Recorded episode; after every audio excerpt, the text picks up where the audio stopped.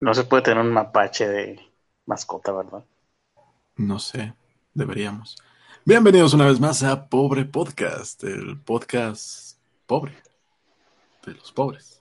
Con ustedes su conductor favorito, su conductor favorito, que siempre ha estado en este programa, Violator Clown. Hola, ¿qué tal? No me acuerdo cómo era la voz de ese güey, pero... pero me gustaría ser Violator Clown, pero el de la película sin disfraz, porque era John Leguizamo. Pero no, ¿verdad? No aplica. No, no aplica. Pues no soy Violator Clown idiota, soy Carlos Alispe, la persona que siempre ha estado aquí en este podcast y junto a mí también el que siempre ha estado eh, al lado mío en este podcast, la persona que cada vez se parece más a mí, Ernesto de la Vega. Chale, ya. Voy a poner a hacer ejercicio para no parecerme más a ti. Lechuguita diaria, ahora sí. Ayer, ayer hicimos una, antes de pasar al, tema de este podcast, ayer hicimos una transmisión pésima, horrible, asquerosa, de la cual me arrepiento. No se debería de arrepentir para empezar la NFL, que no sé, son los que hacen esa madre del supertazón, ¿no? Sí. Bien. Eh, bueno, después de ellos, yo, porque se escuchó horrible. Ernesto se escuchaba doble por culpa de mí. Eh, de, la bocina de mi, teléfono. Mi, mi, micrófono, con el cual yo me veía bien chingón, no estaba funcionando y todo el tiempo me escuché a través del el micrófono del teléfono que estaba como a tres metros de mí. Pero, como siempre, todo esto es culpa de ustedes, los que nos están escuchando, por no haberme dicho, Critter, Ernesto, se está escuchando horrible y no se entiende nada. Pero bueno, dejando eso de lado, lo que sí se escuchó y sí quiero retomar eh, fue el comentario de quién fue Patricio Rey, el que dijo que ya no sabía cuál de los dos tú o yo estaba más gordo. Sí, fue Patricio Rey. Excelente. Muchas gracias a Patricio Rey. Eh, eso podría ser un insulto para mí, pero no lo es porque pues Ernesto es, que se supone que está más delgado de los dos. También en defensa de Ernesto debo decir que, Ernesto, creo que tú eres de las desafortunadas personas que cuando engordan empiezan engordando de la cara, ¿verdad? Sí. Es eso, sí, sí. Yo, ah, desafortunado o afortunadamente, como lo quieran ver, creo que es de lo último que engordo. Y así me va también en la vida. Pero bueno. Te odio, eh, Patricio Rey. gracias, gracias, Patricio Rey, por hacerme feliz el domingo. Y bueno, algo que no puedo decir de la NFL, pero ahora sí vamos a compensar con el tema de hoy. Hoy estuvo bastante interesante el día.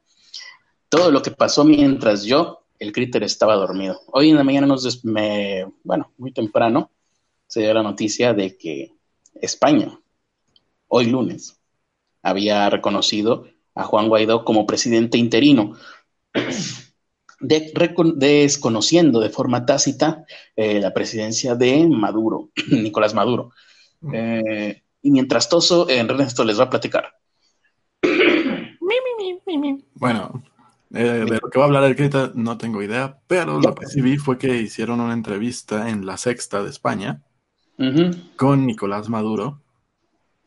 Por parte de Jordi Évole, el follonero, para la gente que o sea de España o esté familiarizada con España, pues es eh, este programa que empezó como un spin-off, bueno, no un spin-off, sino fue un proyecto de un güey que colaboraba con Andreu Buenafuente, el follonero, empezó haciendo sketches de que estaba entre el público y le pues trataba de, trataba de trolear en un momento en donde todavía no existía el troleo, eh, los monólogos de Buenafuente, de ahí empezó a ser el follonero y luego empezó a hacer lo mismo con políticos y luego la gente por alguna razón a un comediante se lo tomó en serio y resulta que ahora el follonero es un eh, periodista político. Hay, que decir que también La Sexta es un, canal de izquierda. Sí. No, maldita sea, están atacándome en WhatsApp. Bueno, eh, y bueno, no sé exactamente, ahorita a lo mejor más adelante vamos a ver qué es lo que dijo en esta eh, entrevista. Fue hecha previamente a que eh, ¿dónde está el nombre del presidente de España? Ya, ni me sé, Pedro Sánchez, presidente del gobierno español, anunciara en una comparecencia en el Palacio de la Moncloa, que hasta donde tengo entendido, el Palacio de la Moncloa es como eh, la casa de los pinos de aquí de México, me imagino. eh, reconoció como presidente encargado eh, y básicamente diciendo, sí es presidente, pero hay que celebrar elecciones libres, o sea, es presidente por mientras, pero urgió Pedro Sánchez por su parte, como representante del gobierno español, porque esto fue un acto oficial, eh, que se hicieran elecciones en Venezuela en el menor plazo de tiempo posible. Bueno, lo único que voy a comentar ahorita de, esa entrevista es que Nicolás Maduro habló tal cual como cualquier conspiranoico. A ese nivel habló. Y, creo que alimenta esta misma conspiración el hecho de que esta entrevista no esté pública, de que esta entrevista tenga que eh, verse por el canal de pago de La Sexta, que es en Play. Bueno, eh, a ver. Es que fui por el filtro de pop, antipop. Eh, que bueno, nosotros lo encontramos por aparte en otro, eh, en otro resub, pero eh, para cualquier momento lo bajan, ¿no? Sí. Pues no sé qué tan conspiranoico será eso. Yo me imagino que será una práctica habitual de la sexta, no sé. O, sabrán. Yo creo que alimenta la conspiración porque todos los demás periódicos están retomando extractos de la entrevista para voltear las palabras de, Nicolás Maduro. Entonces sí se ¿Ah, está, está conspirando ella viendo que mezclan el mensaje. Ah, interesante. Pero bueno, pues la sexta en teoría estaría de parte de Maduro. De hecho. No tendría, sonaría raro que, quisieran boicotearlo.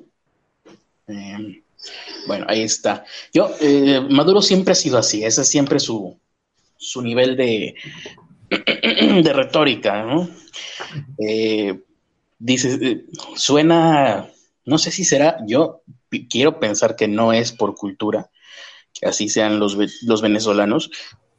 Yo escucho a Guaidó pues bastante normal, bastante centrado. Eso no tiene, no, no significa que lo sea realmente, sino simplemente así lo escucho, porque habla bajo, habla pausado.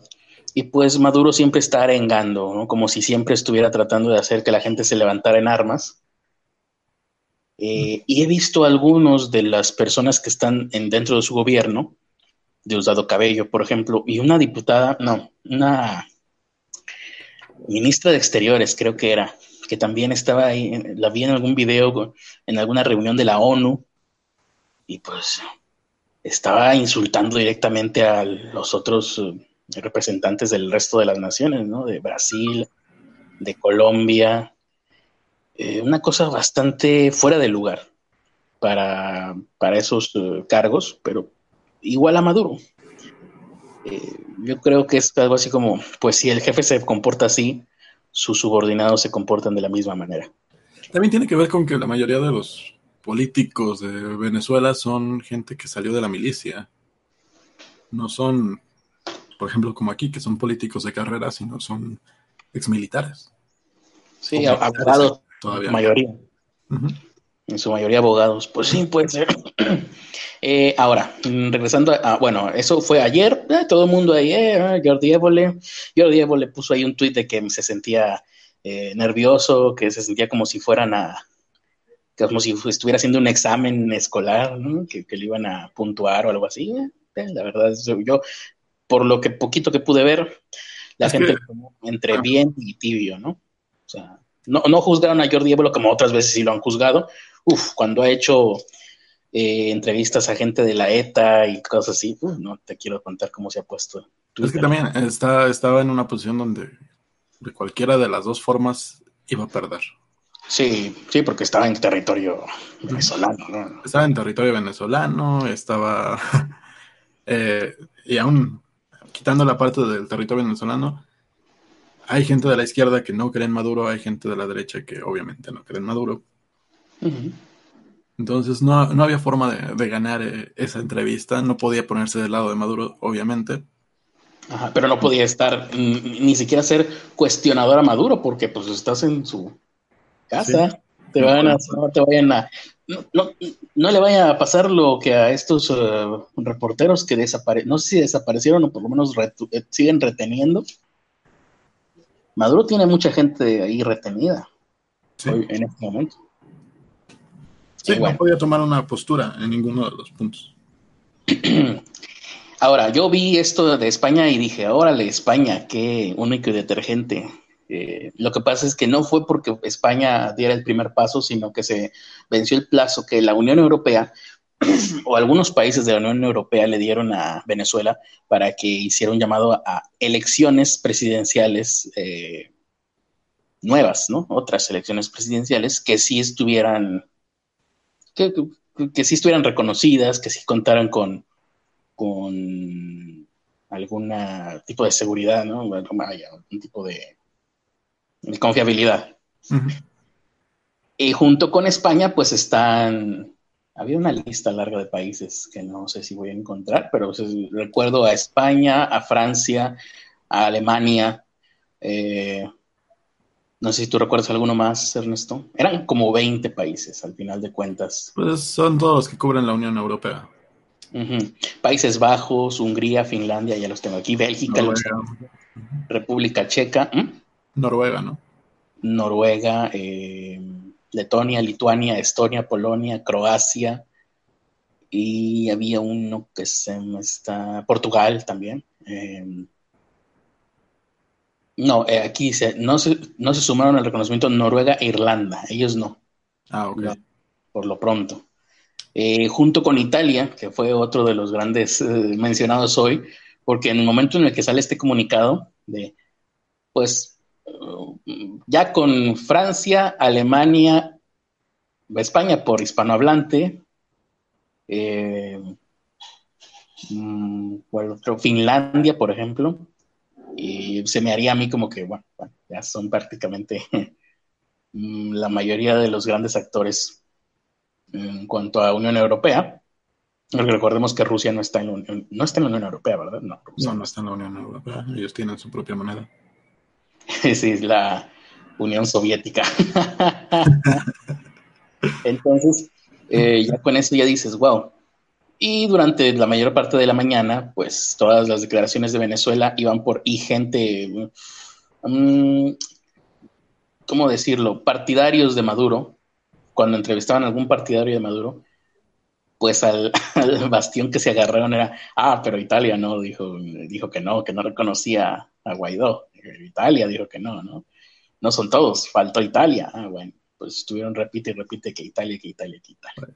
Faltó Italia, faltó Noruega, faltó, sigue faltando Japón, por ejemplo, eh, Filipinas. Japón creo que ya dijo que no, que quería un, igual que Andrés Manuel López Obrador, eh, que dijeron que, bueno, o sea, Japón es asiático, pero eh, ya dijeron, pues igual que Andrés Manuel, ¿no? Que ellos querían una resolución pacífica. No sé cómo, pero que es lo que querían. o sea, es igual que Uruguay. Uruguay, Uruguay, Uruguay. Sí, dijo eso Uruguay. Sí, dijo eso Uruguay. Dijo que, que ah, querían una resolución pacífica, que recomendaban que se eh, que hubiera unas nuevas elecciones. Siempre y cuando quiera Maduro. Pero ya nuevas elecciones. igual que lo que dijo el PG, o sea, que recomendaban unas nuevas elecciones y que se abrieran las negociaciones. Pero si estás pidiendo nuevas elecciones, estás eh, diciendo de forma... Sí, estás desconociendo de forma tácita que, que, tus elecciones fueron limpias. Sí, asumiendo que las elecciones en las que Maduro ahorita se cree presidente de Venezuela mm, no tienen valor. Mm, bueno, ahí está. Eh, ¿A qué iba yo con esto? Ah, bueno, eh, ya después se dio todo esto y Guaidó, a mi parecer, mm, tomó una postura bastante inteligente, porque ahorita Guaidó está en una actitud de necesitamos eh, ayuda del exterior. Y va, ahí hay un, no sé si llamarlo caballo de Troya o qué, pero hay ayuda que va a ser mandada por la Unión Europea, por Canadá, por Estados Unidos y que la van a poner en la frontera de Venezuela. Ellos no la van a entrar, o sea, no van a meter la ayuda a Venezuela. Ellos solamente dijeron a unos metros de la, de la, de la frontera. Su fronterita. Vamos a dejar en Cúcuta, que creo que es Colombia. Estuve No, no sé exactamente dónde sea Cúcuta, esa ciudad. Ahí la dejamos y ustedes nada más llegan y la agarran y la meten. Eh, obviamente adentro de las cajas no van a haber soldados estadounidenses, no, no. Van a haber soldados colombianos, es lo que va a pasar. No, va a haber ayuda y básicamente esa es una manera en la que Guaidó mm, se notaría un tanto, a mi parecer. porque si esa ayuda logra entrar, que sería por parte del ejército, el ejército venezolano aceptaría esa ayuda. Es una ayuda que Maduro está rechazando. Entonces Guaidó ahí puso al ejército entre la espada y la pared. Porque si hacen, ni siquiera tienen que el ejército ir por la ayuda y a meterla. Si el ejército deja que la gente vaya por la ayuda y la meta, gente que no sea del ejército, pues ya están, si no poniéndose del lado de Guaidó, por lo menos dejando que suceda algo que Guaidó ya dijo que quiere que suceda, que es que Venezuela reciba ayuda. Maduro no quiere. Pero, ¿quién va a estar en contra de recibir ayuda? De esa manera, Guaidó también se está poniendo un poquito, aunque sea de lado, ah, de su lado, al pueblo. Ah, sí. Bastante inteligente lo que está pasando y lo que va a pasar. Eh, la ayuda se supone que va a llegar entre hoy, hoy va a llegar, no sé si hoy ya llegó algo, pero hoy lunes, mañana martes y el miércoles. Es una buena, por lo que han dicho, es una eh, cantidad muy interesante de ayuda. Quién sabe cómo irán a hacer para gestionar, pero por lo pronto, y también por el lado de que no solo es comida, es medicina. Y Guaidó hoy en su discurso, no sé, no recuerdo si fue Guaidó, creo que sí, estoy casi seguro, que también se fue por el lado de ustedes militares también tienen familia que, que, necesita medicina. Y hoy por hoy, gente, ni siquiera gente de la milicia está pudiendo acceder a ella, porque no hay manera, no existe. Entonces, pues, yo veo que Guaidó tiene todas las de ganar. ¿Cómo, ¿Cómo no será de esa manera? Que no sé si, no sé, me, gustaría decir que Maduro ya se ve desesperado, pero no lo sé. Lo que sí se vio es que Maduro ya le pidió ayuda al Papa Francisco para que le ayude a facilitar el diálogo en Venezuela. Porque también otra cosa que sucedió con... Eh, ¿Quién fue Guaidó y no recuerdo quién más dijo, no, diálogo ya no va a haber, no, no mames. Maduro, por ejemplo, ¿quién es el que quiere diálogo? Es el que dice, no, sí, sí, diálogo, como dijo México y Uruguay, no, sí, sí, sí. Y creo que Japón también, ya mencionó a Japón, no, sí, fue diálogo, diálogo. Guaidó dijo, no, ya no es tiempo de diálogo, son, es perder el tiempo. Y no recuerdo, creo que también fue el presidente de España el que dijo, no, esto de España perdón, de España o de Francia, que dijeron, no, ya diálogo es perder el tiempo. Eh, entonces, básicamente, Guaidó le dijo a Uruguay, México y a todos los que estén pidiendo diálogo que no, que ya no es momento, que, ya, que, lo que está sucediendo ya está sucediendo. Entonces, Maduro envió una carta al Papa Francisco. No sé si el Papa Francisco ya se ha posicionado, la envió apenas hoy. Eh, Dice aquí, yo le envié una carta al Papa Francisco, dice Maduro. Espero que ya esté en camino o haya llegado a Roma. También por, eso es interesante que, Italia no se haya no se haya posicionado. Seguramente es por esto, porque son sede del Vaticano. Eh, diciéndole, diciéndole Maduro que yo estoy al servicio de la causa de Cristo. Cosa que creo que nunca antes había dicho Maduro. O si lo estaba, se lo tenía muy guardado. Y en ese espíritu le he pedido que nos ayude en un proceso de fase. Ha mencionado muchas veces a, al Dios. Ajá. Pero pues a cuál de todos? Al Dios católico. Será el católico. Guaidó creo que es católico, ¿no? Sí, pues es yo, por, yo, por, ese lado veo que pues, lo que está tratando de hacer es que eh, apelar a una figura de autoridad a la que Juan, Juan Guaidó pudiera tomar en cuenta. Entonces dice, he estado siempre al servicio de la causa de Cristo y en ese espíritu le he pedido que nos ayuden en un proceso de facilitación, de, fortalecimiento del diálogo. Y el presidente dijo que le ha pedido al Papa que ponga sus mejores esfuerzos, su voluntad para ayudarnos en ese camino del diálogo. ojalá tengamos una respuesta positiva. Pues yo me imagino que lo máximo que podría decir el Papa es pensamientos y oraciones. Pues bueno, cuando menos el Grupo Lima, eh, donde está Canadá, Argentina, Brasil, Chile, Colombia, Costa Rica, Guatemala, Honduras, Panamá, Paraguay y Perú, lo que salió a decir hoy Justin Trudeau, tan chulo él, sí. fue que excluye el uso de fuerza militar, cuando menos de esos países. ¿De cuáles países? Perdón, se me fue. De Argentina, Brasil, Canadá, Chile, Colombia, Costa Rica, Guatemala, Honduras, Panamá, Paraguay y Perú. Ah, sí que chiste, o sea, Estados Unidos va a ir y le va a partir su madre. bueno, ellos, eh, Justin Trudeau está hablando por todos. él está diciendo que el Grupo Lima está excluyendo el uso de, uso de la fuerza militar. Aún así, hay pues, presidentes como Bolsonaro que no están tan de acuerdo. Pues no. no están de acuerdo y seguramente ya están tramando algo, ya están haciendo Como Bolsonaro, como el de Colombia, no me acuerdo cómo se llama. Ante este panorama en donde Maduro ya se vio hasta en la necesidad de pedirle ayuda al Papa, y que México, Uruguay y todos los que piden un diálogo ya fueron eh, desestimados por Juan Guaidó, y que Juan Guaidó hoy tiene oficialmente el apoyo de los grandes de la Unión Europea, mm, Maduro dice, es como si el Ku Klux Klan hubiera llegado a la Casa Blanca y Trump es su líder. Fue una de las cosas que dijo el día de hoy.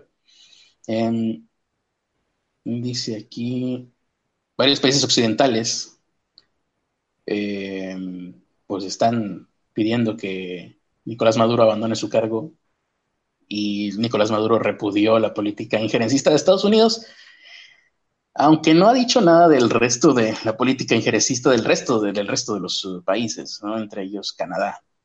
Ah, bueno, Canadá, específicamente en la, en la entrevista, eh, le preguntaron qué le diría a Justin Trudeau y él contestó algo así como, pues no le diría nada, ni siquiera sé si él gobierna ese país.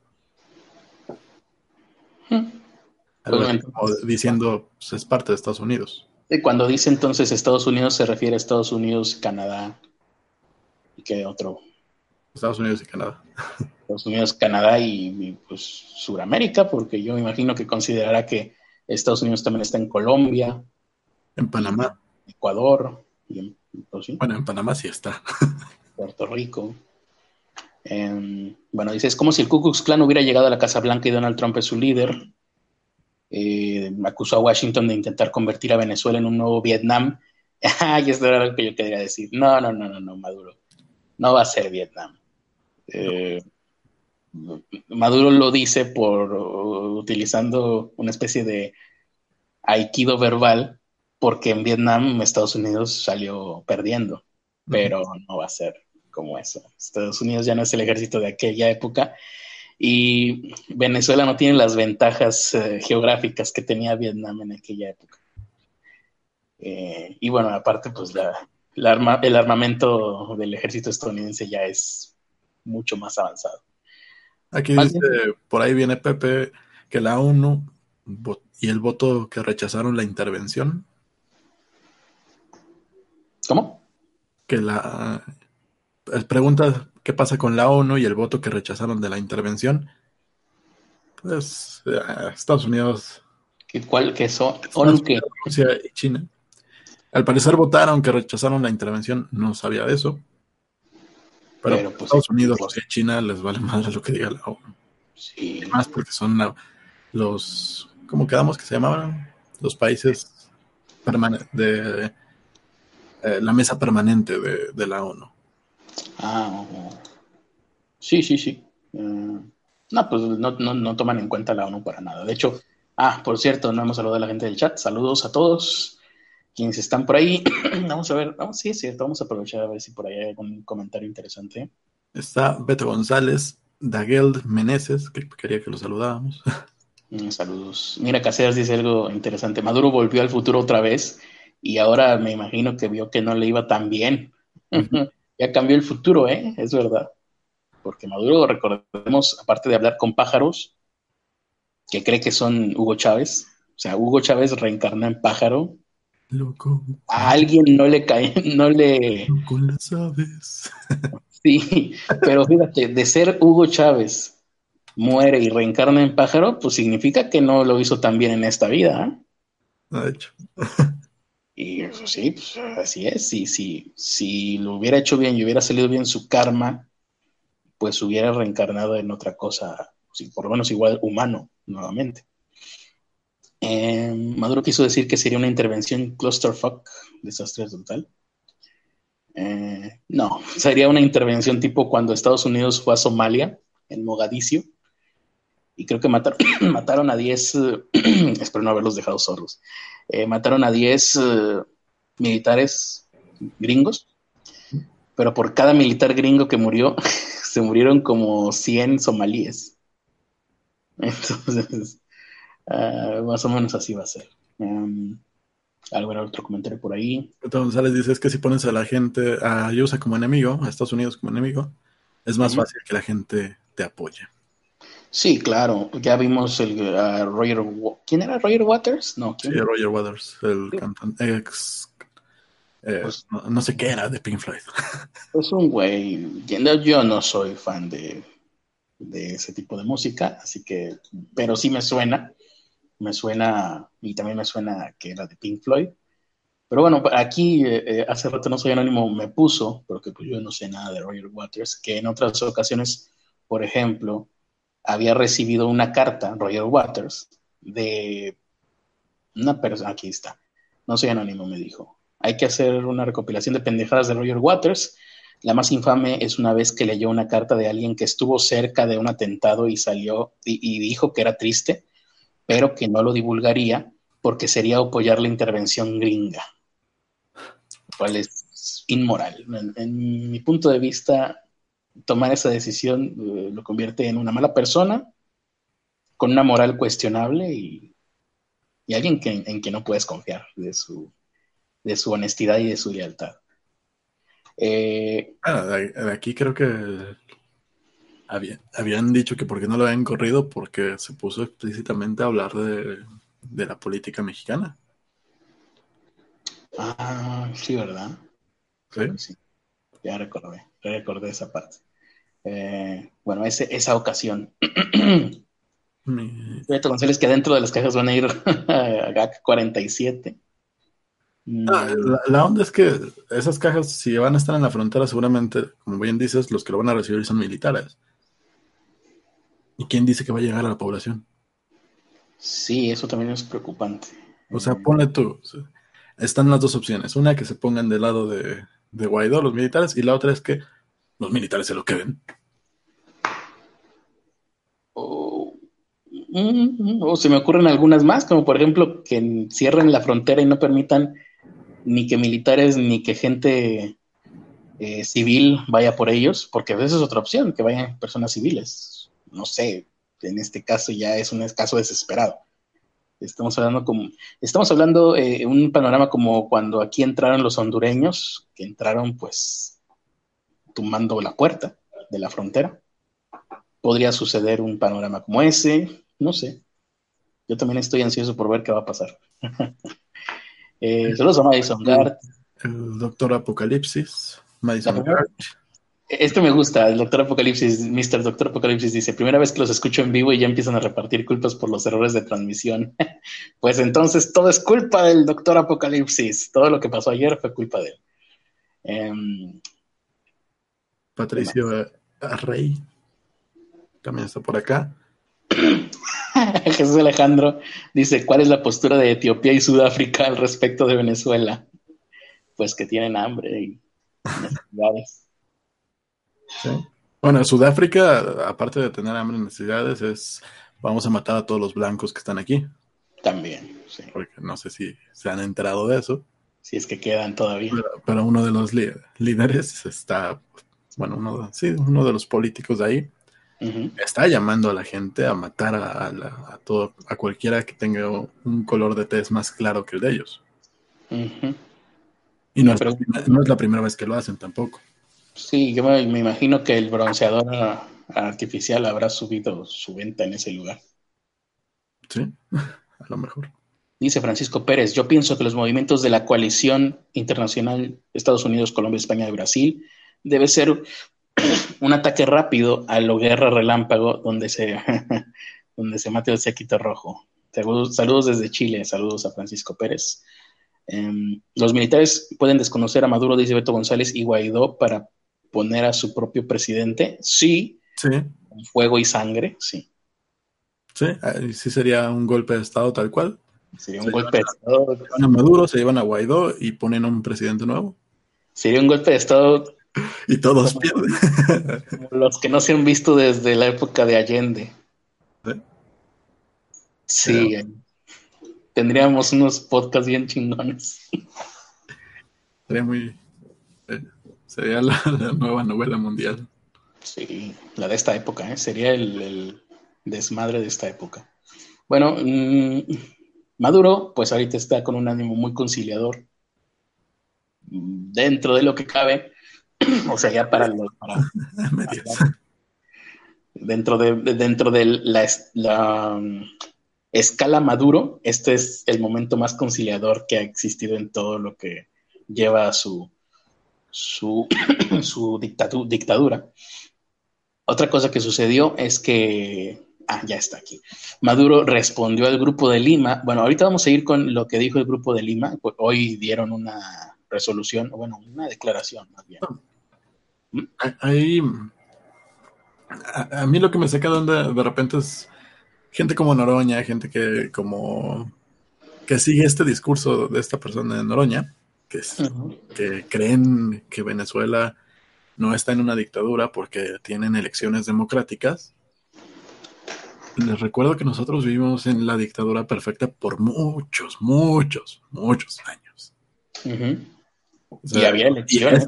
esa misma gente que está quejándose, eh, que está más bien apoyando ahorita a Maduro en México, es gente que se quejaba por los años y años que duró el PRI eh, al mando del gobierno.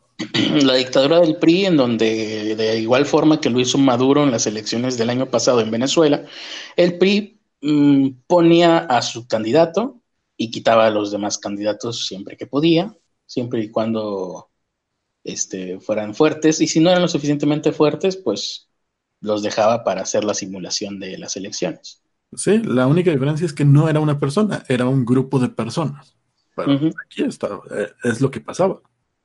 Bueno, acá con Maduro también es un grupo de personas, nada más que pues los reflectores se los lleva siempre Maduro, pero acá tiene una comparsa de, de gente quizás incluso más despreciable que Maduro. ¿eh? Y bueno, también el narcotráfico. Es un, es un hecho, pues yo diría, comprobado dentro de lo que se puede comprobar siempre este tipo de crímenes, que el gobierno de Maduro es un narcogobierno como seguramente todos los gobiernos del mundo, ¿verdad? Pero como que a Maduro pues, no, no le da, no le pone mucho esmero en ocultar. La mayoría, en donde no es legal. Ajá, sí, sí. Eh, bueno, Maduro, ahorita vamos a ver qué es lo que dijo el Grupo Lima, pero por lo pronto al Grupo Lima Maduro le dijo, son una verdadera inquisición. Ah, eso ya lo dije ahorita, ¿verdad? Pero una verdadera inquisición política. No, dije que eh, lo que dijo antes de esto fue que eh, Estados Unidos gobernaba el Ku Klux Klan y que el Grupo Lima era una inquisición política. Hubo un comunicado, por, de hecho, por el Grupo Lima y Maduro lo rechazó. Eh, bueno, hay que decir que el comunicado del Grupo Lima fue hecho en conclave, o sea, todos los que pertenecen al Grupo Lima están de acuerdo con lo que dijeron, que ahorita lo vamos a leer tal vez un poquito porque sí está largo. Pero ante esto, Maduro fue, lo leyó, o se lo leyeron, no sé qué tan, qué tan adepto sea la lectura. A ver, aquí preguntan, si tienen las mayores reservas del mundo del petróleo, ¿por qué serían narcos? Porque no tienen a quién venderle ese petróleo. Y por su posición geográfica. Exactamente. Están al lado de Colombia, aparte.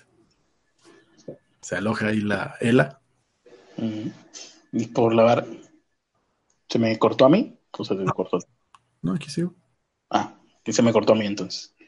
Y por lavar es un lavadero de dinero, es un lavadero de armas, es un lavadero de conciencias. Em, Maduro dijo respecto al Grupo Lima que, bueno, repudió que el grupo de países intente imponer una visión ideologizante de la política internacional. una política internacional del siglo XXI no puede ser una política de intolerancia y persecución ideológica el Maduro dijo que el documento del Grupo Lima hay un artículo más, cada artículo es más loco que el otro, y al mismo tiempo asqueroso y risible, no sabes si reírte o vomitar, cosa que me, parecería muy graciosa ver a Maduro vomitando mientras ríe. Me encantaría ver. Sí, es algo que nunca he visto. Y bueno, dice aquí. Aquí pregunta Francisco Pérez Espinola, una pregunta. ¿Qué piensan del apoyo de AMLO a la dictadura de Maduro, ¿habrá un costo político para la izquierda y la posición, por decir suave, estúpida de México respecto a Venezuela? Pues yo no, yo no veo un apoyo hacia Maduro. Él, AMLO mismo dijo que él iba a negociar con quien esté, sea Guaidó, sea Maduro. Pero ya veo, pero yo veo perfectamente a Donald Trump utilizando eso como argumento para cualquier cosa que tenga ganas de hacer en contra de México ya sea renegociar algo, poner subir a construir el Yo creo que sería un poco más complicado porque ya, ya hay más países que se unen a esta, esta misma postura. Ya no solo México y Uruguay, ya está Italia, ya está Noruega, ya está Japón. Ya no es como los, los únicos que, que no se pusieron en la postura de voy a hacérsela de pedo. Ya hay más. Pero por eso te digo, lo va a sacar en el momento en el que quiera algo contra México o contra Italia o contra... ¿Quién fue el otro? ¿Honduras? No, Uruguay, Uruguay, ¿verdad? O contra Noruega. Es más, yo diría que después de Maduro el que cae va a ser Evo Morales, ¿eh? el segundo en caer. Sí. Y, y me parece una gran excusa por ahí empezar a meter aguja para sacar hilo.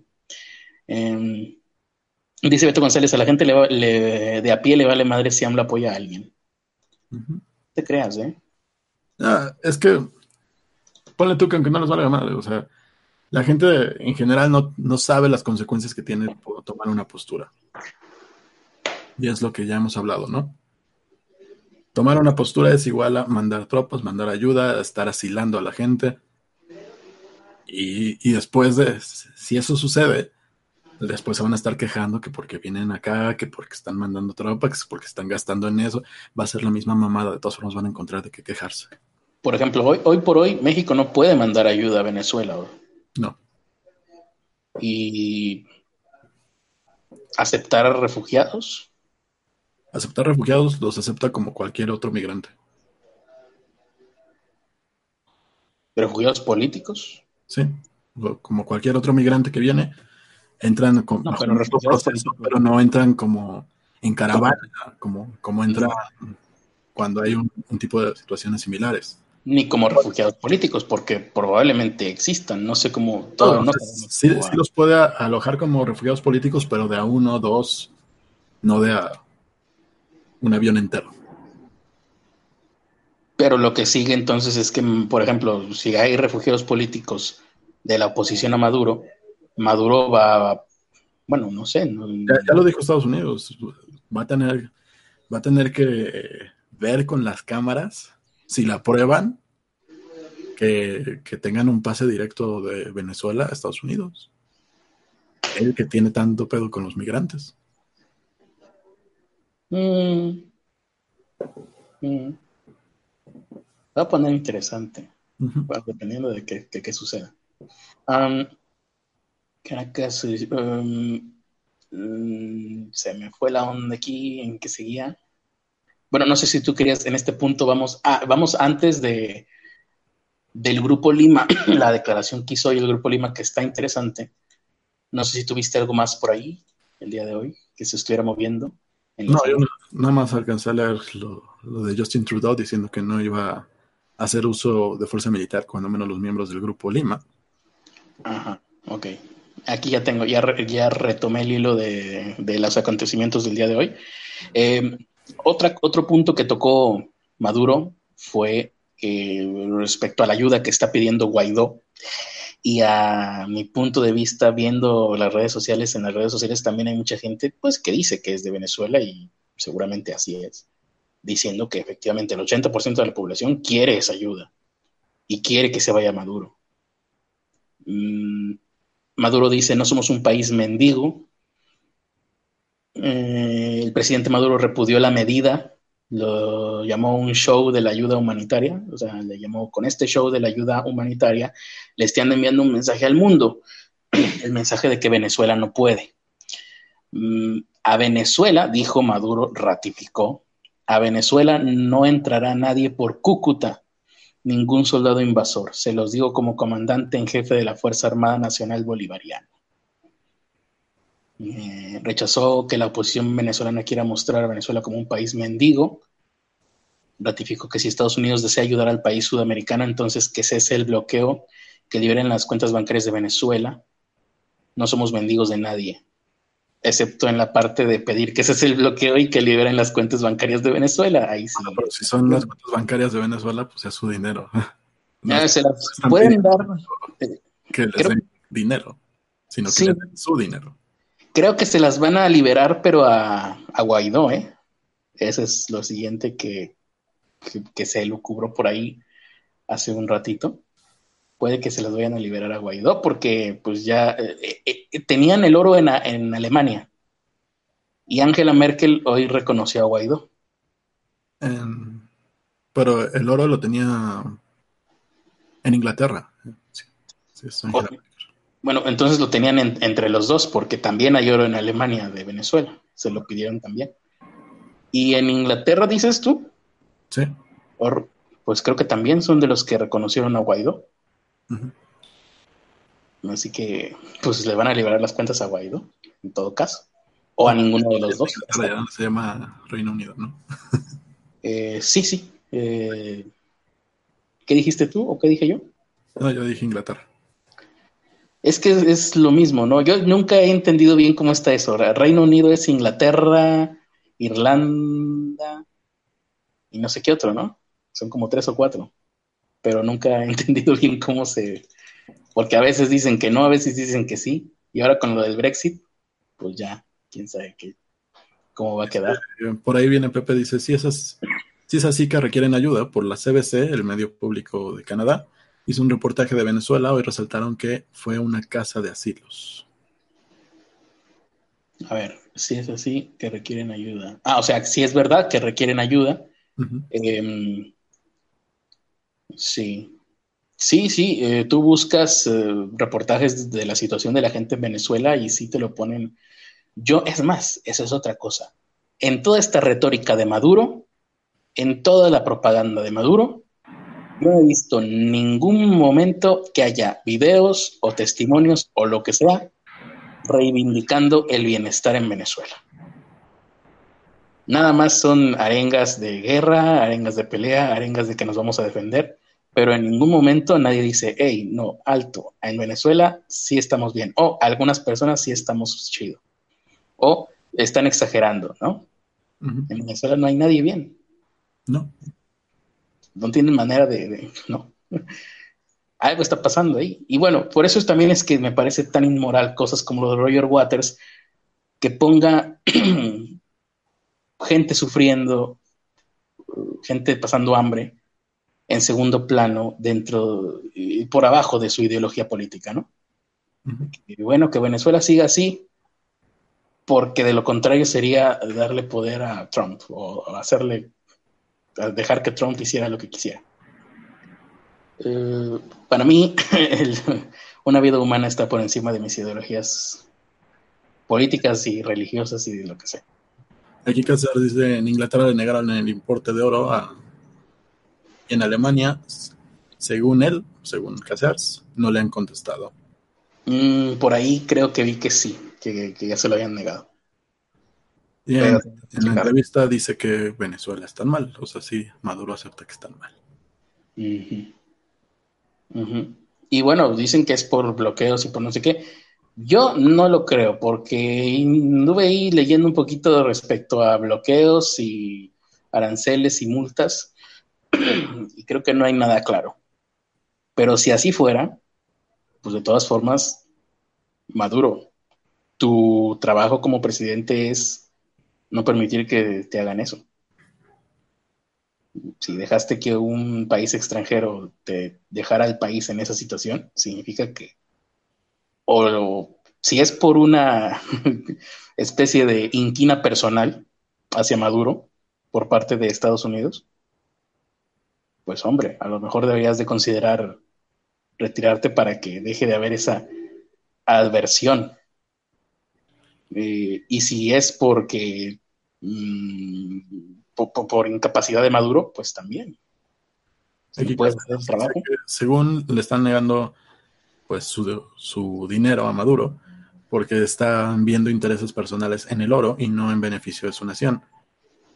Ya se están repartiendo el botín. Eh. Pues ahí está. Les entregan este, tu oro. eh, Cuba está igual o peor que Venezuela, no tengo idea, ¿eh?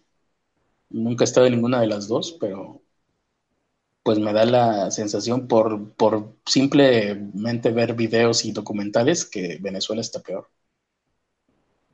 Pero la verdad no sé. O por lo menos Cuba ya está más acostumbrado como, como cultura a esa situación. Mm, muy bien. Ahora, sí, vamos a ver lo de la declaración del Grupo Lima. Sobre Venezuela dijeron, hay varios puntos. Son tantos como, ¿qué? 15 creo, o 20 madres, 17. Vamos a ver nada más los más importantes, los más impactantes y amarillistas, eh, porque no tenemos tiempo. En primer lugar, reitera el Grupo Lima, que les recuerdo, los recordamos, gobierno de Argentina, de Brasil, Canadá, Chile, Colombia, Costa Rica, Guatemala, Honduras, Panamá, Paraguay y Perú, o sea, todo, todo menos, menos México y Uruguay, eh, es el Grupo Lima. Eh, reiteran su reconocimiento, todos estos países, y respaldo a Juan Guaidó como presidente encargado de la República Bolivariana de Venezuela, en atención a su constitución, ¿no? Lo que ya les habíamos dicho, que Guaidó está ahí por constitución. Y al mismo tiempo rechazan la postura de Estados Unidos de eh, institución militar. Eh, aquí saludan la decisión del creciente número de países que ha reconocido el presidente encargado Juan Guaidó y hacen un llamado a la comunidad internacional para que le brinde su más fuerte respaldo a Guaidó, así como a la Asamblea Nacional, que recordemos es... ya estuve viendo que hay dos asambleas. Una, la asamblea pues de toda la vida que estuvo ahí en Venezuela y otra que creo que se inventó Maduro pues para no, o sea, hay dos presidentes y dos, dos asambleas, algo así como dos presidentes y dos poderes legislativos. Allá. Lo cual es de locos. Eh, luego dice. Tiene una asamblea que está cubierta por militares y una asamblea que está cubierta por ciudadanos. y, también ese es otro punto, ¿eh? que los militares eh, son los que van a decidir todo ahí. El poder está en los militares. Segundo. depende. bueno, sí, depende. Segundo, bueno, es que si los militares deciden por Maduro, a lo mejor ahí es donde va a entrar Estados Unidos, quién sabe. También hay que ver cuánto se tardó Saddam Hussein en ser derrocado. Como 15, años, 10 años. Como 10 años más o menos. 10 años. Sí, exactamente, porque eh, Saddam Hussein cayó en el 2003 y la guerra del Golfo Pérsico creo que fue en el 91. Eh, entonces, pero ahora con lo del Internet y todo esto, a lo mejor va a ser más rápido, quién sabe. Segundo, este Grupo Lima acoge con gran satisfacción la solicitud del presidente Juan Guaidó de incorporar al gobierno de Venezuela al Grupo Lima y le dan la bienvenida. O sea, para el Grupo Lima, Venezuela es parte del Grupo Lima, por medio de Juan Guaidó, de la presidencia de Juan Guaidó. Eh, tercero, acuerdan reconocer y trabajar junto a los representantes designados por el gobierno del presidente. Bueno, esto. Cuarto, mm, voy a leerlo un poquito a ver si está chido. Mm, Ah, ya. Esto está interesante porque hablan sobre lo que hizo Maduro. En el cuarto punto, observa el Grupo Lima que las iniciativas de diálogo propiciadas por diversos actores internacionales, aquí también están hablando de México, fueron manipuladas por el régimen de Maduro y las transformaron en maniobras dilatorias, o sea, hicieron que estos, a aparecer, o desde el punto de vista del Grupo Lima, cosas como lo que hizo Andrés Manuel, lo que dijo Evo Morales y Shinzo Abe en Japón, y no sé si algún otro, ah, bueno, en Italia también, eh, fueron utilizadas como por, para, por Maduro para eh, hacerse güey, básicamente. Para perpetuarse en el poder y por lo tanto consideran que toda iniciativa política o diplomática que se desarrolle debe tener por objeto apoyar la hoja de ruta constitucional presentada por pues, la Asamblea Nacional y el presidente Juan Guaidó. O sea, me están diciendo que toda iniciativa por... está, buscando pedo, Guaidó. no, más bien es que están diciendo toda iniciativa de países que hayan llamado al diálogo por tener una relación con Venezuela deberían de ir a, opinión de este grupo Lima por eh, el presidente Guaidó, así el presidente Guaidó. Básicamente están diciendo que reconozcan a Guaidó. Eh, hacen un llamado en el quinto a un establecimiento inmediato de la democracia en Venezuela, vaya, otras elecciones, ¿no? Están lo mismo, que Guaidó es el presidente y que se vaya Maduro y en cuanto Maduro se vaya, elecciones nuevamente. Aquí preguntan cuánto tiempo tiene el Grupo Lima, tiene dos años, menos de dos años. Sí, un poquito menos. ¿Por qué no usaron la OEA? Porque... La OEA también está, también ya... Son, prácticamente casi los mismos, nada más que la, la OEA está Estados Unidos y, está, y es el que dijo, yo quiero meter a mis tropas.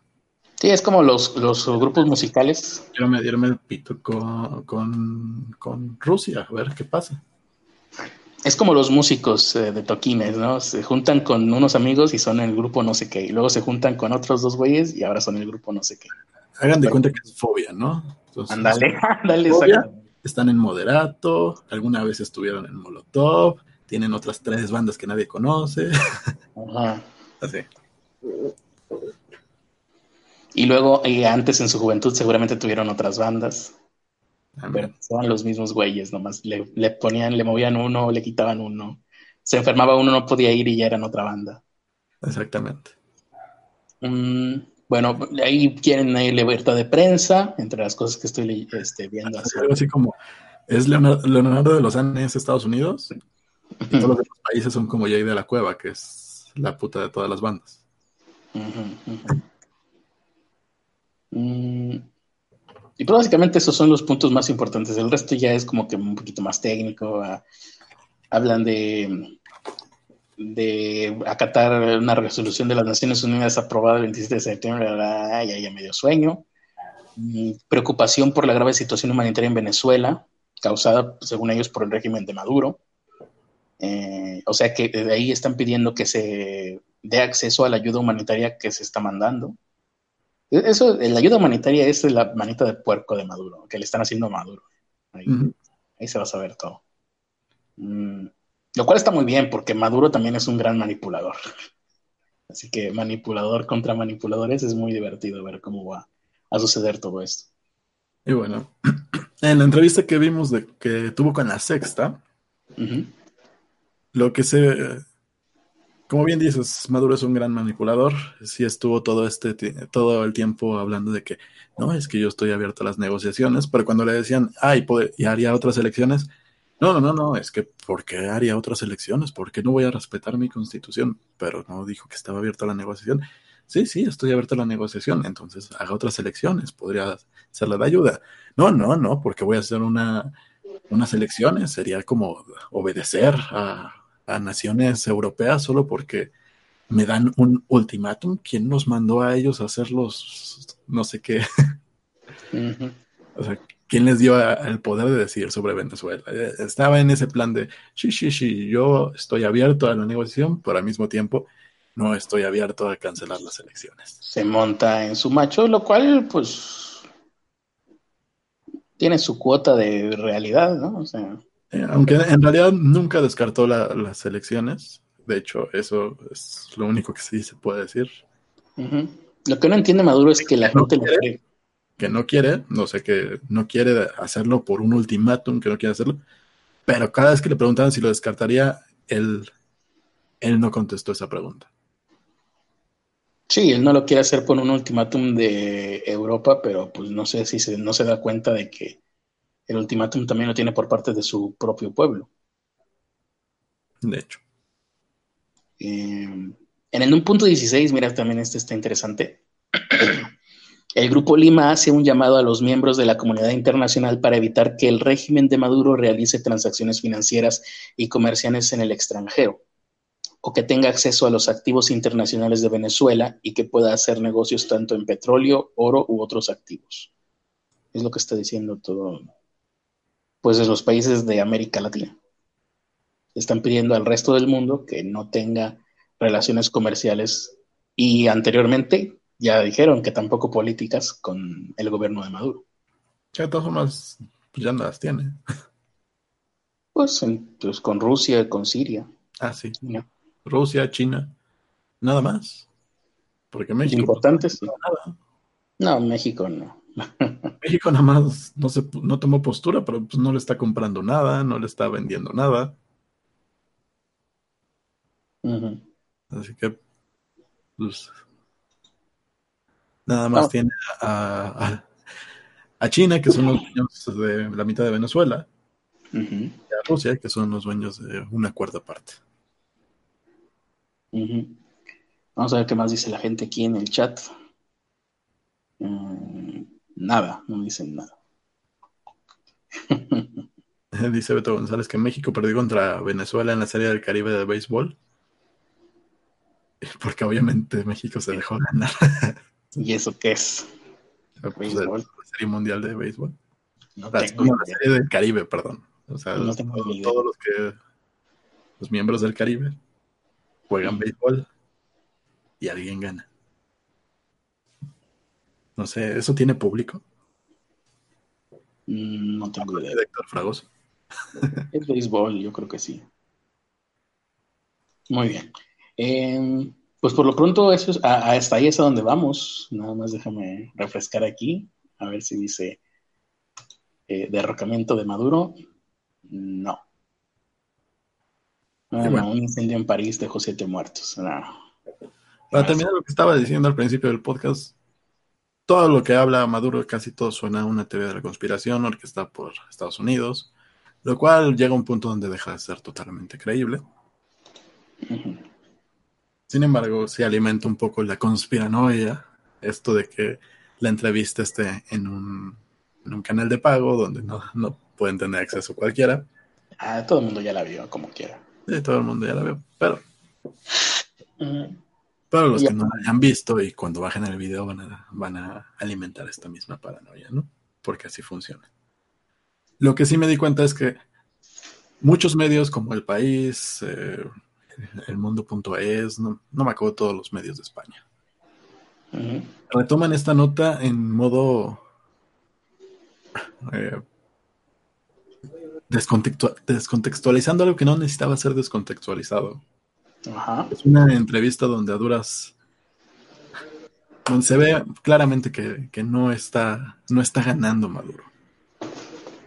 Que se, le ve, se le ve que está ante una crisis muy fuerte, que se le ve preocupado que se le ve preocupado. Eso sí es nuevo, ¿eh? Tengo que verla, no la he visto. Y a pesar de eso, lo descontextualizan y ponen palabras que no son, o sea, sacan extractos. No era necesario siquiera. Pero este tipo de, este tipo de notas donde sí descontextualizan, donde hacen esto, lo que hacen es que sí alimentan esta paranoia, alimentan el discurso que este güey tiene de que eh, Estados Unidos está orquestando todo y tiene controlado el mundo. Pero pues es lo que siempre se ha dicho Maduro siempre, ¿no? O sea. Sí, pero les estás dando el pretexto como medio de comunicación. Ah, o sea. O sea, los medios de comunicación están tomando esta, extractos de estas entrevistas, los descontextualizan. de una manera que podría ser que el resto de la gente piense que Estados Unidos está pagándole a estos medios, ¿es lo que tú dices? Exactamente. Mm. saliste más cabrón que los conspiranoicos. no, pues es que lo descontextualizan de una manera donde si ya de, por sí se le ven, no se ve, no se ve una entrevista ganadora a este Maduro, le rebuscan, le dan un chingo de vueltas para hacerlo quedar todavía peor. y, y, con toda la trayectoria que han tenido los medios de comunicación de estar descontextualizando la información, hacen que menos confianza le tengas. No, pero pues a los medios de, tengas menos confianza a los medios de comunicación, ya se las deberías de, ya deberíamos de tenerles pocas, poca confianza. Sí. Así es un hecho. Colombia acaba de anunciar que va a poner un puesto de mando en Cúcuta para recibir la ayuda humanitaria y Rusia Today lo pone entre comillas, ayuda humanitaria, como si fueran cajas con granadas adentro, hacia Venezuela. Eh, van a instalar un puesto de mando en Cúcuta, fronterizo con Venezuela, para coordinar la logística y recepción de la ayuda humanitaria, entre comillas, anunciada por, eh, pues por Juan Guaidó, ¿no? Em, vamos a ver si hay algo. No, no hay nada interesante, eso es todo. Simplemente un boletín informativo de la Unidad Nacional para la Gestión de Riesgo de Desastres allá en Colombia, eh, pues que va a hacer esto. No está prevista la entrega de ningún insumo en territorio neogranadino, sino en suelo. A ver cómo está esto. Mm. La acción tiene el propósito de coordinar el proceso logístico para el almacenamiento de estas ayudas. No está prevista la entrega de ningún insumo en territorio neogranadino, sino en suelo venezolano. No, pero no, no van a poder hacer eso. ¿Qué es neogranadino para empezar? Mm. Nuevo Reino de Granada. ¿Y eso dónde queda? Ah, en Colombia. Ah, Colombia antes era un virreinato de Nueva Granada. Nueva Granada, sí. Oh, mira, las cosas que uno aprende. Nueva, Granada, antiguo virreinato español que coincidía aproximadamente con la actual Colombia. Mm-hmm. Ok. Bueno, pues a ver cómo les va, güey. Pues Va a poner bueno esto. Y mientras esto sucede, mientras tal vez estemos ante las últimas horas del gobierno de Maduro, pues en el resto de Sudamérica las cosas eh, están sonriéndole a la derecha. Eh, hubo unas elecciones y eh, ahora es presidente de El Salvador, un hombre llamado Nayib Bukele. Ah, me suena, ¿eh? Nayib Bukele me suena, me suena. Em, dicen que este tipo es de extrema derecha, pero es una extrema, una derecha más bien, bastante interesante. Lo definen como movimiento plural de derecha.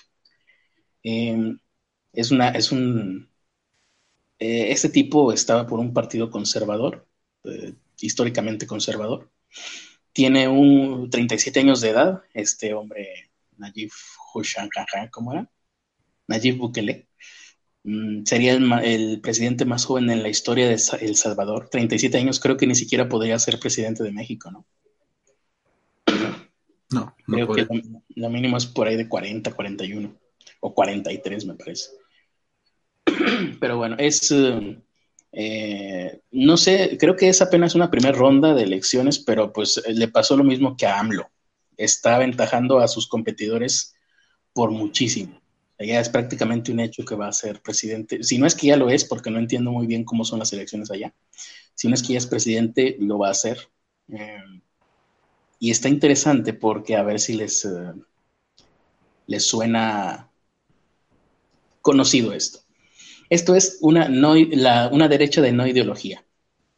En toda América Latina eh, hay figuras políticas que emergen cuestionando el pues el status quo, como está la política en todos los países en donde se presentan.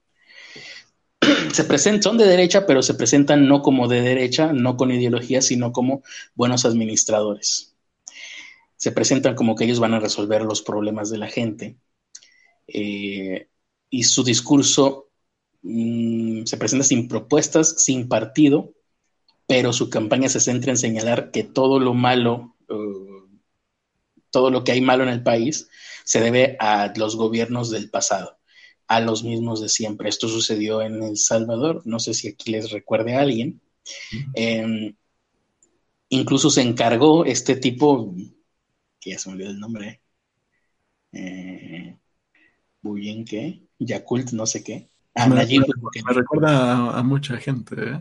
Bueno, se está recordando a, un matrimonio que hizo un partido político recientemente. Nos recuerda a un, a un, señor con botas y sombrero. Y a un señor con botas y sombrero, un güey que se creía caballo y resultó ser pony.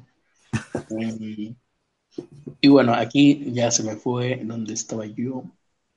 Ah, se presentan como que van a combatir la corrupción. son, sus propuestas de campaña es combatir la corrupción. Estoy hablando de el presidente del tipo este del Salvador. Em, en su discurso de victoria, bueno, al parecer ya es presidente, eh, dijo, a los mismos de siempre les digo que el dinero del pueblo se devuelve, no se perdona lo robado, empiecen a ahorrar, eh, y se limitó a plantear que subirá el sueldo de los policías, pondrá más cámaras de vigilancia y construirá un aeropuerto en el oriente del país.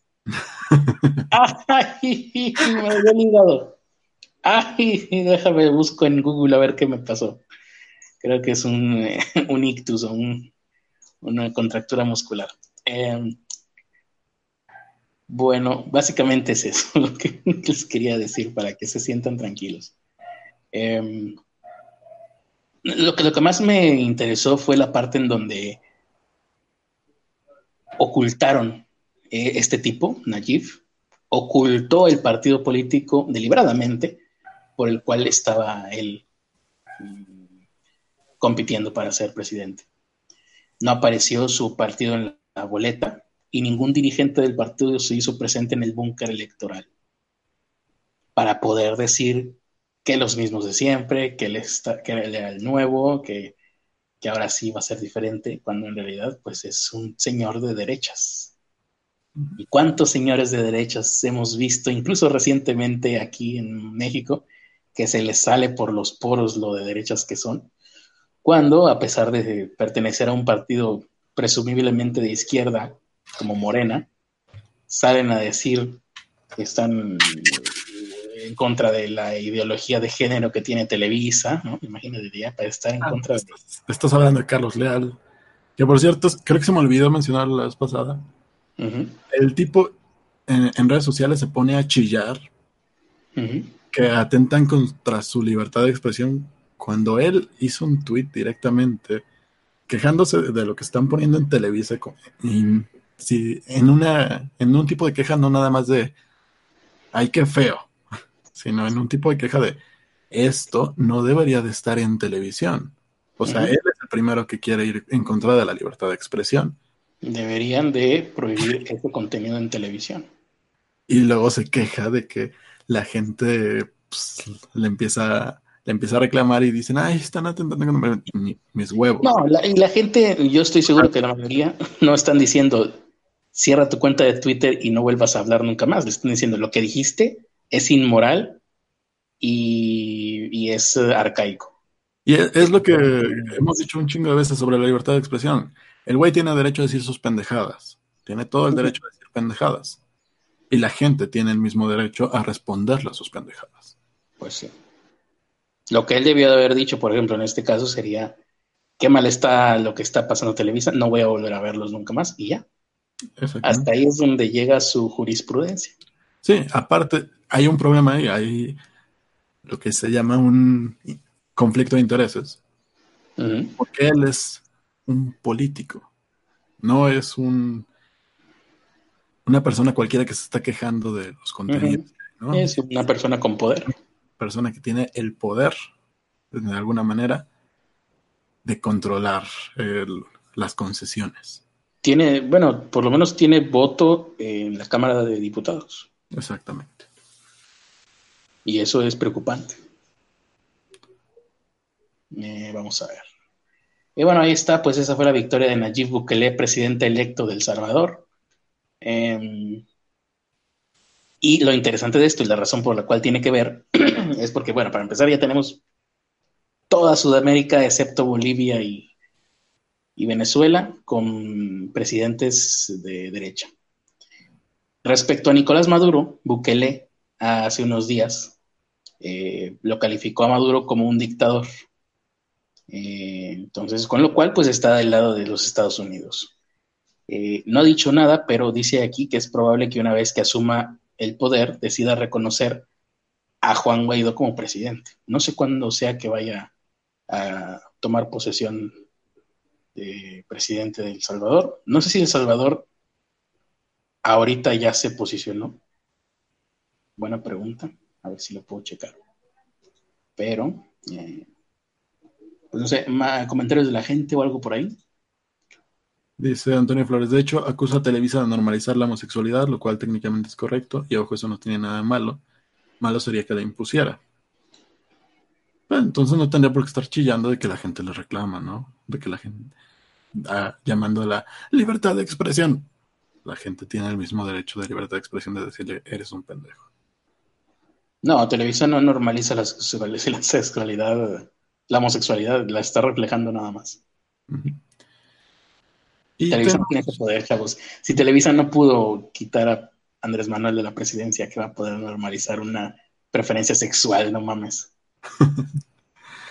Eh, Jesús Alejandro Ramírez dice, Carlos Arispe sí es influencer y no mamadas como los youtubers. Carlos youtubers, ustedes son podcasters. Dijo Carlos Leal. Ah. Sí es influencer. Suena mejor como yo lo dije. Em, no sé, porque como tú lo dijiste, correría peligro mi vida.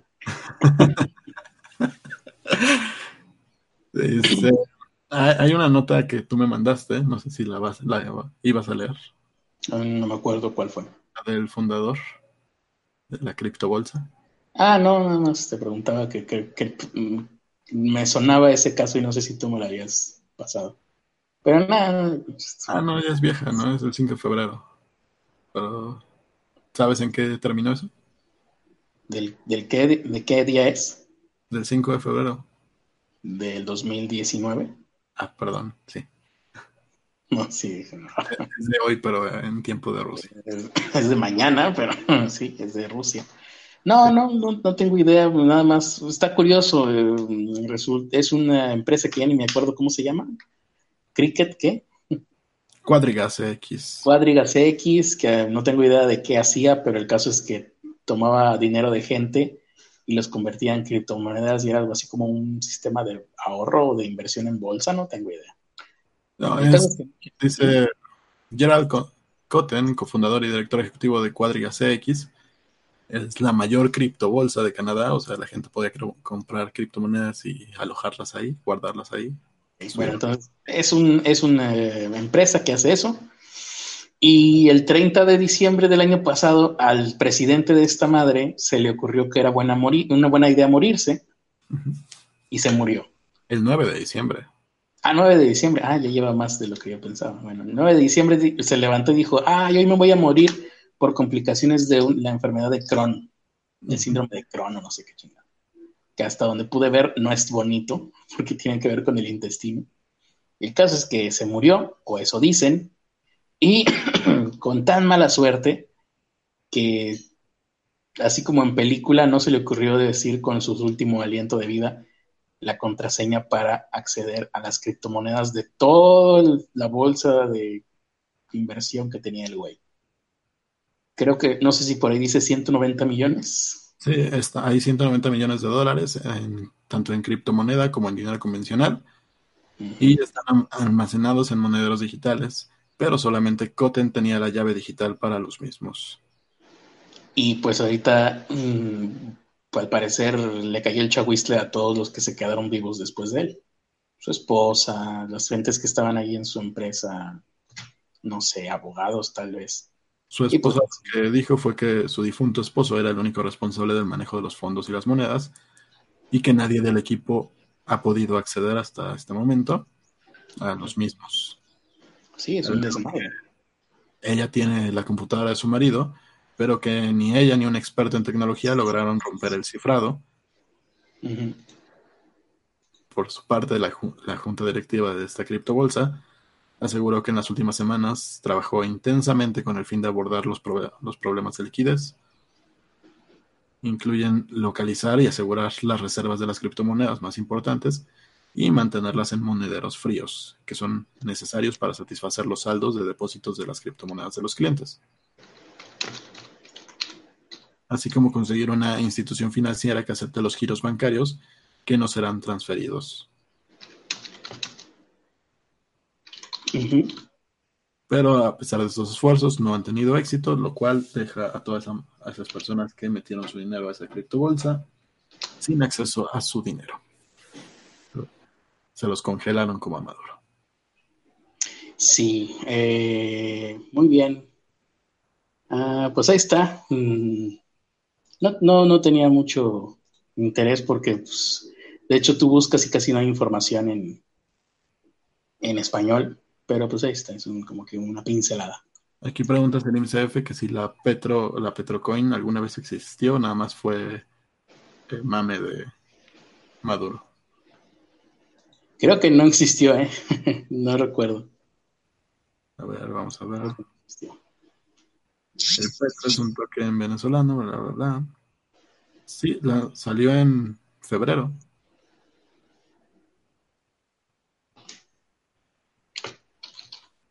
En febrero del año pasado salió la Petrocoin. Cada, cada moneda, cada Petrocoin está respaldado por un barril de petróleo.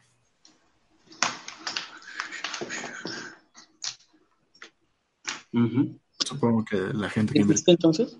madre. no, esa criptomoneda ya valió mal. Vamos a ver, eh, González, ¿qué dice? Pues, mm, a ver, más comentarios de la gente, o si no, ya nos vamos despidiendo. Sí, yo creo que sí, hay que irnos despidiendo.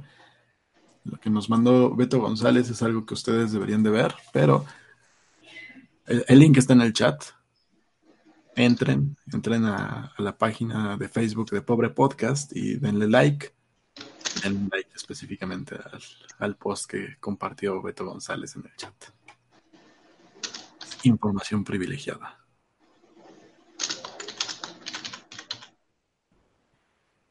Vamos a ir con los productores ejecutivos.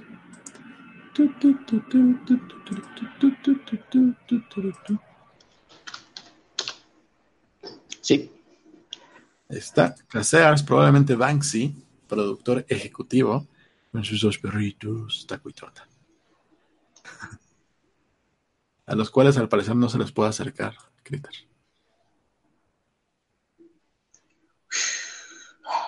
Eh, sí. Ah, ¿Les puedo acercar este Casears? Eh, son unos perritos muy lindos. Sí, pero Casears no se les puede acercar porque. Ah, no, ¿por qué? Los perros papás no lo dejan, al parecer. Ah, ¿dijo? ¿Te, te platicó o te lo estás inventando nada más? No, me platicó. Ah, ¿Y por qué? qué? haces a lo largo, del día? ¿Te lo pasas platicando con nuestros escuchas o qué? A veces. No ah, entiendo. Lo dijo creo que la semana pasada. José Abraham Núñez González, productor ejecutivo. Y lo pueden ver con su karate coso. Un experto en artes marciales, como, como pueden saber. Mason Gart y su perrito que se llama Nino. Nino, Nino, Nino Canino. Nino Canino. Digo que estaba mejor cacahuatito. Ah, qué bueno que me recordaste un momento. Yo tengo una queja terrible que hacerle a Jesús Alejandro Ramírez Campos, aquí de cuerpo presente en el chat. Jesús Alejandro Ramírez Campos, escuché el podcast, eh, ¿cómo se llama? Nepe, el podcast Nepe, en el que participas con Madison Gart. ¿Y cómo está eso de que yo mido unos 50, ¿qué dijo? Unos 58 o unos 60, creo que dijo, ¿no? Al aire. Creo que dijo 50, ¿eh? Unos 50 y si no se lo cree nadie, pero unos 58 o unos 60. Por supuesto que no. Jesús Alejandro. Mido 1.68, que de todas maneras es vergonzoso, pero no es 1.60, no lo tienes. y sí, pues sí, mido 1.68. 1.68. Una cosa es jugar con el tamaño de mi pene, eso no importa, pero con mi estatura no se juega. Eso es sagrado. Me gustó mucho. Hay cosas con las cuales no se puede bromear, como el holocausto, el 9 de septiembre o la estatura del críter, básicamente. Ah, no se puede bromear con el holocausto, qué aburridos. ¿Cómo, cómo? Ya no se puede bromear con el holocausto, qué aburridos. Sí, desde hace mucho tiempo. Pero según la cartilla moral, podemos burlarnos de todo. Ah, sí. Oye, me interesa esa cartilla moral. Pero burlarse, de, bueno, no burlarse, sino hacer ah. fake news de mi estatura es too soon. Todavía no ha pasado el tiempo suficiente de que soy chaparro. Ya cuando pase más tiempo, tal vez se pueda. Este Antonio, productor ejecutivo, que extrañamente mide lo mismo que yo. No, lo esperaba, ¿eh?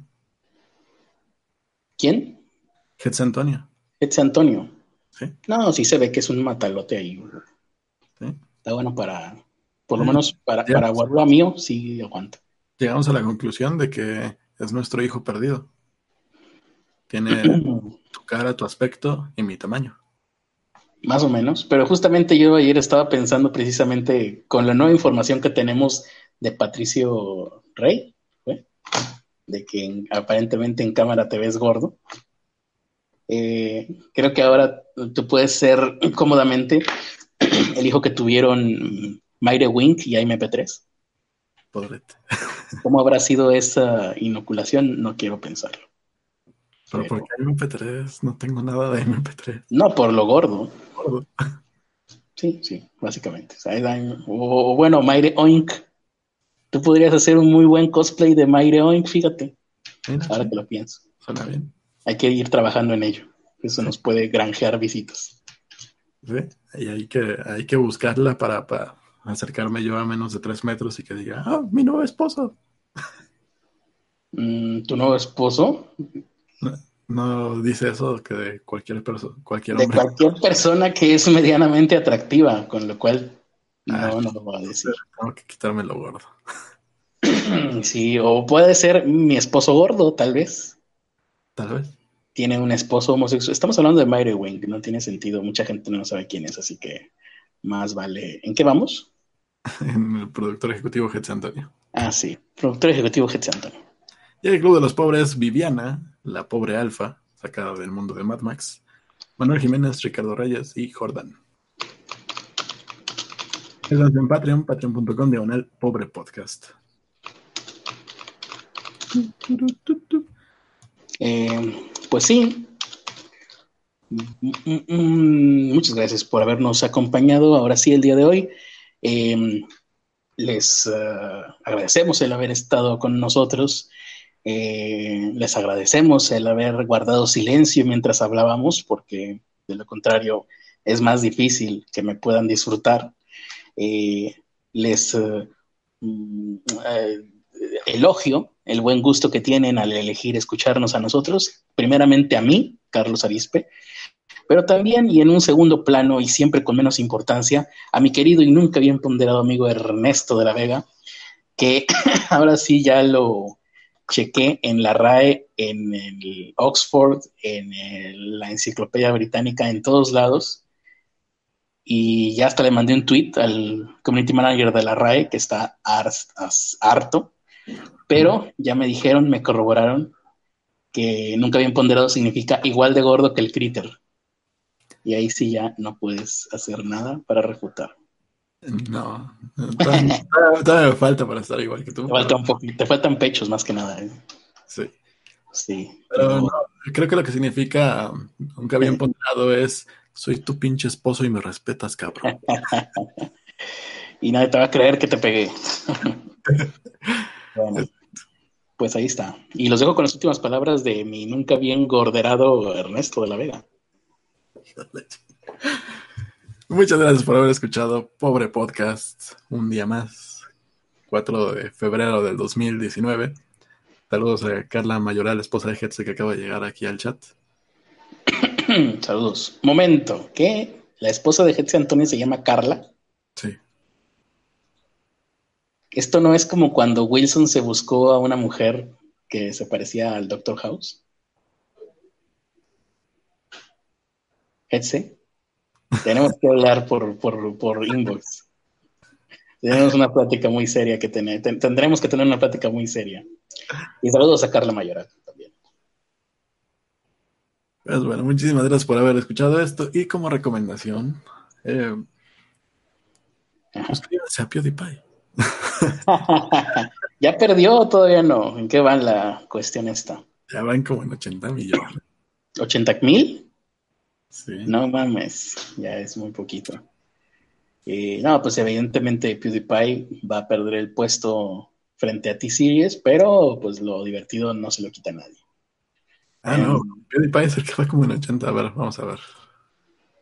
No, yo me refiero a la diferencia, es que están ahí.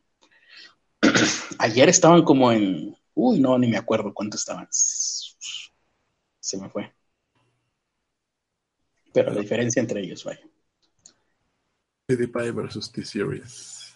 Oye, hay que reconocerle a Hetz Antonio que también es muy valiente porque se aguantó este que el resto de su vida le puedan alburear que con quiere sacarla y cosas así.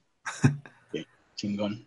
Tiene 84 millones PewDiePie y 83 eh, pero es que la diferencia era por cientos de miles, nada más. tiene una diferencia como de 160 mil, más o menos. es muy poquito eso, es casi nada, prácticamente nada.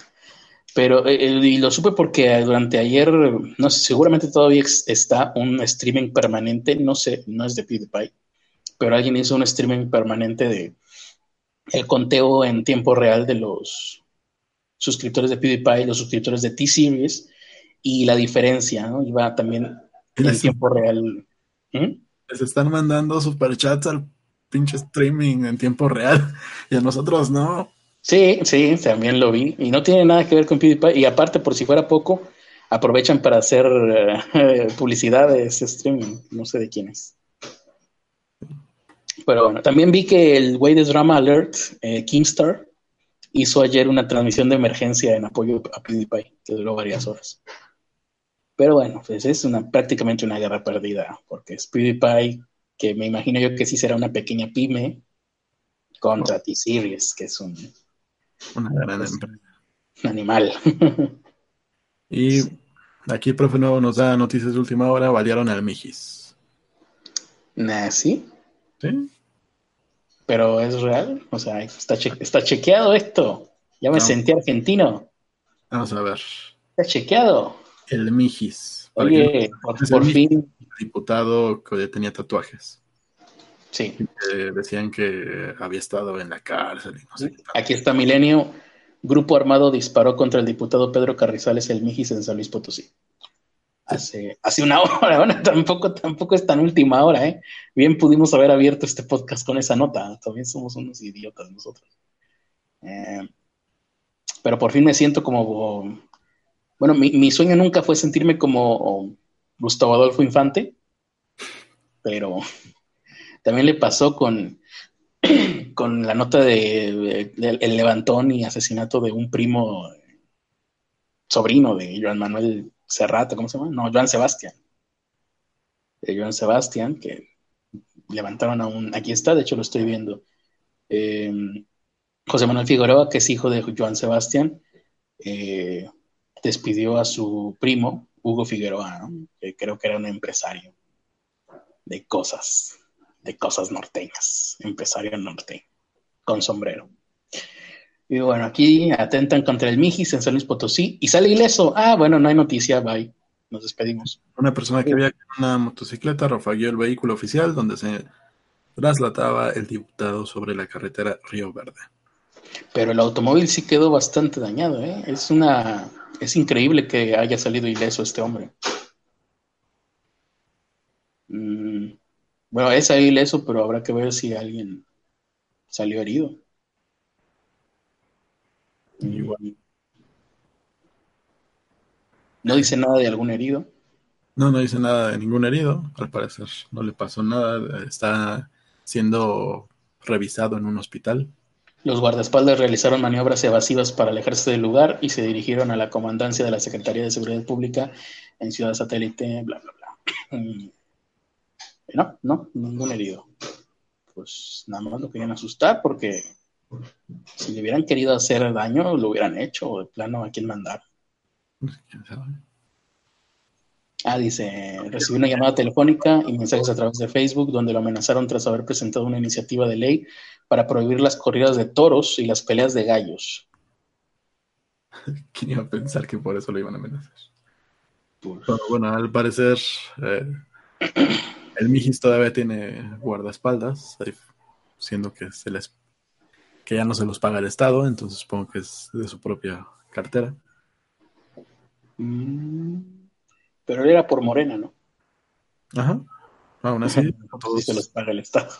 no, a, to- a todos se los quitaron, los guardaespaldas, los asistentes. Eso dice Morena. Si quieren, Eso. hay que salir de su sueldo. Si quieren tener eso es lo que Morena quiere que creamos. Porque nos estamos comiendo a Morena. ah, no, eso es otra cosa. Pues, Bueno. entonces, de todas formas, entonces habría que checar por qué tiene guardaespaldas el Mijis. Es eso sí. Pues eh, bueno, pero no voy a ser yo el que lo cheque. pues entonces no hubo noticia, no pasó nada, todo sigue igual. Y lo bueno es que la lucha contra el narcotráfico ya terminó. Sí. Por Ahora estamos peleando contra guachicoleros, eh, que apoyan a los toros y a los gallos. México por fin está en paz. Así que nos despedimos en un México maravilloso, en donde no suceden crímenes. Y nos vemos el día de mañana para seguir siendo felices en este nuevo México. Así es. Dónenos en Patreon y en Streamlabs y en todas esas cosas. Y para que México siga siendo bueno. Como para que nosotros seamos buenos. Eso es más que Bueno, es suficiente, que tengamos buen internet. cuando menos. Bye.